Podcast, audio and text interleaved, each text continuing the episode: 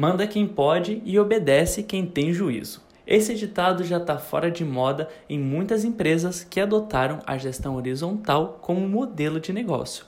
E para falar mais sobre esse tema, no podcast de hoje eu trago uma conversa com o consultor Renato Ferrari e com a profissional de RH da Vagas.com, Lígia Hacker. Esse programa é uma produção do endomarketing.tv. Está no ar o Projecast. Você já imaginou trabalhar em uma empresa sem chefes? Para os mais conservadores, esse cenário parece impossível, mas a gestão horizontal já é realidade em muitas empresas.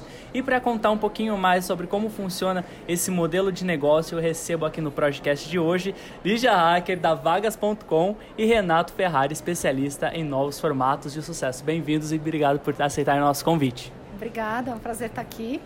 Obrigado, foi ótimo aí. Bem, eu quero abrir a nossa conversa contigo, Lígia. Você já está atuando na área de RH aí tem uns 19 anos mais ou menos, né? E durante esse tempo você atuou em duas multinacionais de modelos tradicionais de gestão. E hoje você está na Vagas.com, um modelo de gestão bem diferente daquelas que estão que a gente está acostumado a ver e a gestão lá é 100% horizontal. Eu queria que você contasse para a gente como que funciona essa gestão horizontal e como que foi esse processo de transição entre as empresas, quais que foram as, as maiores mudanças de um negócio para outro. Tá joia. Bom, vamos lá. É, na verdade, a transição ela aconteceu é, no momento em que eu estava. Eu, eu, eu, saí do mercado formal de trabalho e comecei a buscar o que, que eu poderia fazer, aonde eu poderia trabalhar, que realmente me trouxesse uma conexão maior com a minha verdade, com aquilo que eu acredito, onde eu pudesse ser verdadeiramente quem eu sou. E aí eu me deparei com modelos não tradicionais de gestão e me deparei com a vagas.com. E foi muito incrível conhecer esse modelo de gestão, porque de fato ele traz, é, falando da vagas do nosso modelo, ele traz a possibilidade de você ter uma vivência autêntica dos seus valores que eu não conseguia ter numa empresa verticalizada, né? E resumidamente, quando a gente fala uma, do nosso modelo de gestão da vagas, as nossas decisões são consensuais, então não, ninguém tem poder de mando, não existe é, chefe ou qualquer um que tenha esse poder, portanto a gente discute e as, e as decisões são todas tomadas em consenso é, porque a gente entende que essa é a melhor forma da gente poder todo mundo colocar o seu valor para fora, né? Então aquela é, aquela premissa de manda quem pode obedece quem tem juízo não existe mais na minha vida. Então isso realmente é muito gratificante, traz uma relação com o trabalho muito diferente daquilo que eu vivi e uma, um engajamento, uma alegria muito grande de poder é, trabalhar dessa forma.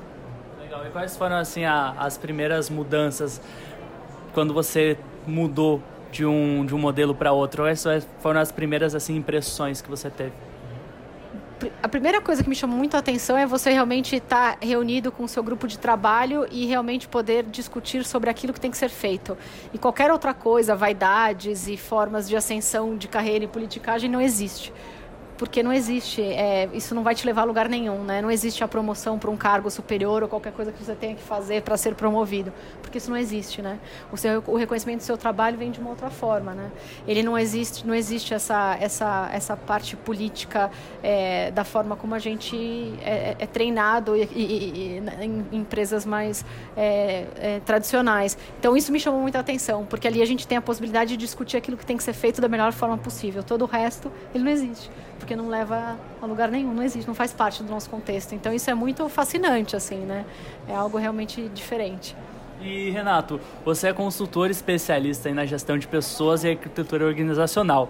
A gestão horizontal a gente pode aplicar para qualquer tipo de negócio e quais que são os principais propósitos básicos para uma empresa começar a ter uma gestão horizontal? Sim, você pode ser para qualquer tipo de negócio, mas o importante é o porquê. Né? O, o, tem a ver com o mundo de hoje, o mundo dos negócios, que mudam muito. Né, as estruturas de comando e controle, as estruturas verticais, para você tomar decisões, para você fazer mudanças, são muito complicadas. Né? É, eu, eu, sempre brinco, como você tem muitos níveis numa estrutura organizacional, uma má notícia no nível de baixo, quando chega no presidente já virou uma boa notícia. Né? Então é muito. É, é, ela, elas não foram feitas para esse tsunami de mudanças que a gente tem milhões de exemplos, né? Desde Uber, a, o que muda muito rapidamente, blockbuster, celulares. O mundo muda muito rápido. Você cria um, um produto novo, vem um concorrente já copia. Você cria um serviço novo, o concorrente copia. E você começa a ficar muito longe do seu cliente. Então você precisa puxar em, ou empurrar essas decisões, empurrar essas adaptabilidades para os times nas pontas. Então, o, com isso, muitas empresas que criaram esse sistema não criaram porque não queriam mais ter chefe, criaram um sistema novo e os chefes ficaram obsoletos, não precisava mais deles. Então, muitas dessas empresas ah, entram nesse sistema, têm benefícios muito, todas elas no mundo que tem hoje são melhores que seus concorrentes normalmente, têm resultados muito bons. Então, e não precisa esperar uma cultura. Às vezes o pessoal me fala assim, olha, ah, mas isso tem que ser uma cultura digital. Mas não, a hora que você implementa o sistema, a cultura vem junto. As pessoas que entram se adaptam a isso. Então, qualquer empresa pode entrar, Claro que você tomar uma decisão para fazer uma virada dessa, de, é uma outra história é como fazer isso, né? Não precisa ser de uma vez só, pode fazer por áreas, você pode testar, né? Então tem formas de você implementar isso e, obviamente, uma, uma empresa tá nas, que nasce assim é mais tranquilo. Mas você fazer uma transição é mais complicado, mas é possível, muitas empresas fizeram. Um grande exemplo disso é a Zappos, que é uma empresa muito famosa de vendas de sapatos e calçados online, que é, a Amazon comprou e o, o sistema era tão bom que a Amazon não mudou. Deixou as apps funcionando como uma holacracia até hoje. E quais são as características que essas empresas de gestão horizontal têm em comum? Muito, todas elas, primeiro, não tem né, os, os líderes, tem uma questão de gestão por pares, então você, os colegas se balanceiam. Então, a gestão de desempenho, você tem que, por exemplo, em algumas empresas, mostrar para o seu par e pedir feedback para o seu, seu time, para as pessoas que trabalham com você. Tem muito em comum que as, as estruturas organizacionais se mudam o tempo todo, elas estão sempre se adaptando e são muito ágeis, muito velozes. E é interessante que muitas empresas já vivem essa mudança sem ver, porque essas questões dos times agiles, dos squads, dos scrums, são pequenas holacracias dentro das estruturas de comando e controle. E ela começa muito da tilt, porque são dois sistemas operacionais no mesmo computador. Mas é a transição. A gente está vivendo um momento de transição. Tem empresas que já estão no modelo horizontal total e tem empresas que estão no meio do caminho, que tem uma estrutura de comando e controle no topo e vários times agiles abaixo. E Lígia, tem uma agora tem uma curiosidade pessoal. Lá na vagas.com, como, como, como, que funciona a tomada de decisões? É, e qual o perfil do colaborador que se encaixa na cultura da Vagas? Bom, a tomada de decisão ela é consensual, então a gente é, existe um passo a passo que tem que ser feito, então a gente sempre pensa quando vai tomar uma decisão qual que é o grupo, o melhor grupo, o grupo adequado para a construção de um consenso. Elas são consensuais, então a gente vai pensar ali o grupo que melhor pode decidir sobre aquilo. E ali se monta um grupo, se escreve um consenso e se publica isso na intranet. Dá-se um tempo para que as pessoas possam se manifestar, o restante da empresa, se tem alguma controvérsia ou não, e aí segue-se a decisão ali então publicada É, o que, que você perguntou depois? E o perfil do colaborador. Isso é um outro desafio para a gente, recrutamento e seleção, porque a gente tem que checar bastante é, a questão de alguns valores, né? E tem muito a ver com como é que a pessoa se relaciona com o poder, o que, que ela deseja da carreira dela, qual que é o propósito dela, a relação com o dinheiro, como ela... E tudo isso é muito é, investigado no nosso processo seletivo para ver de fato se ela vai conseguir se engajar, vivenciar, se ela tem vontade de viver é, uma vida bastante diferente, né? Porque é muito diferente, é muito disruptivo, né? Então, isso é uma coisa que a gente checa. O grupo, é, o, o, recrutamento e seleção, ele acontece pelo grupo, o grupo que contrata. É, ele é bastante checa, é, esses valores são bastante checados. Então, e, quais, e quais são esses valores aí que, que a Vagas.com preza?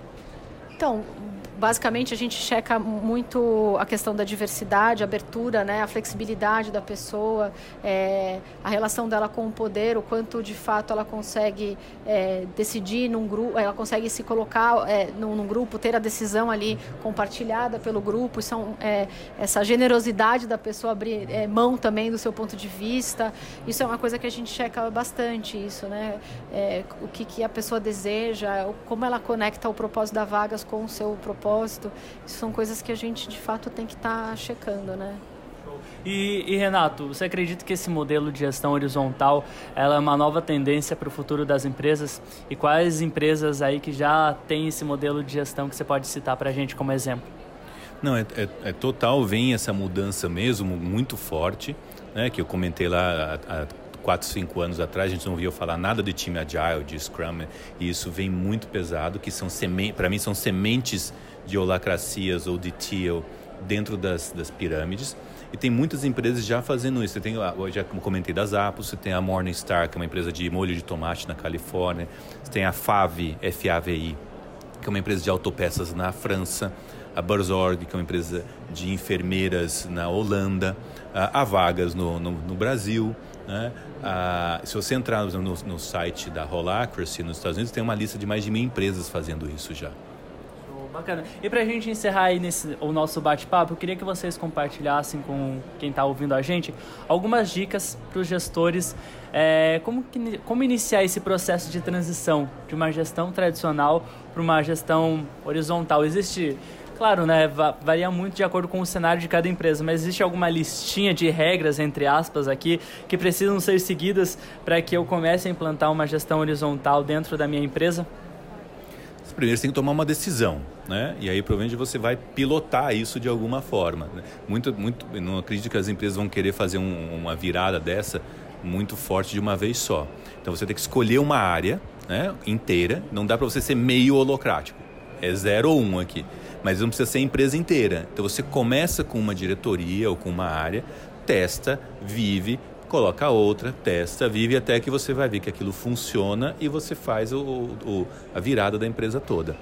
E aí tem até um ritual onde se assina a Constituição, o, o dono ou o proprietário ou o presidente da empresa abdicando do seu poder e redistribuindo o poder entre todas as pessoas. É um momento bem interessante nessa entrada da holacracia. Legal. E você, Lígia? Você aí com a sua experiência aí trabalhando no, na gestão horizontal, o que, que você compartilha com os ouvintes que se interessaram e que querem levar esse tipo de gestão para dentro das empresas? Eu concordo com o que o Renato falou, acho que isso é um, é um caminho.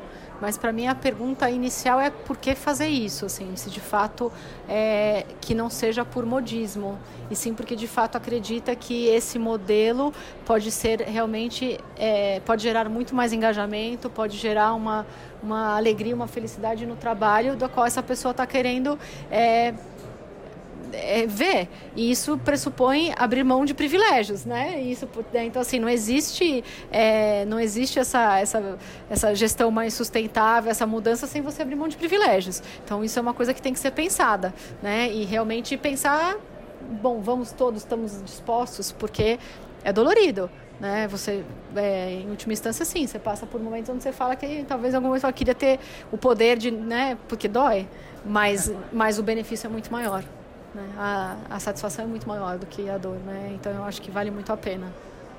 bacana. Bem, o programa de hoje fica por aqui. A gente volta a se encontrar na semana que vem. Eu agradeço demais aí a participação de vocês no nosso podcast. Muito obrigado, viu? Obrigado, até a próxima. Obrigado, até a próxima. Valeu, pessoal. Até mais. Você ouviu o Projecast.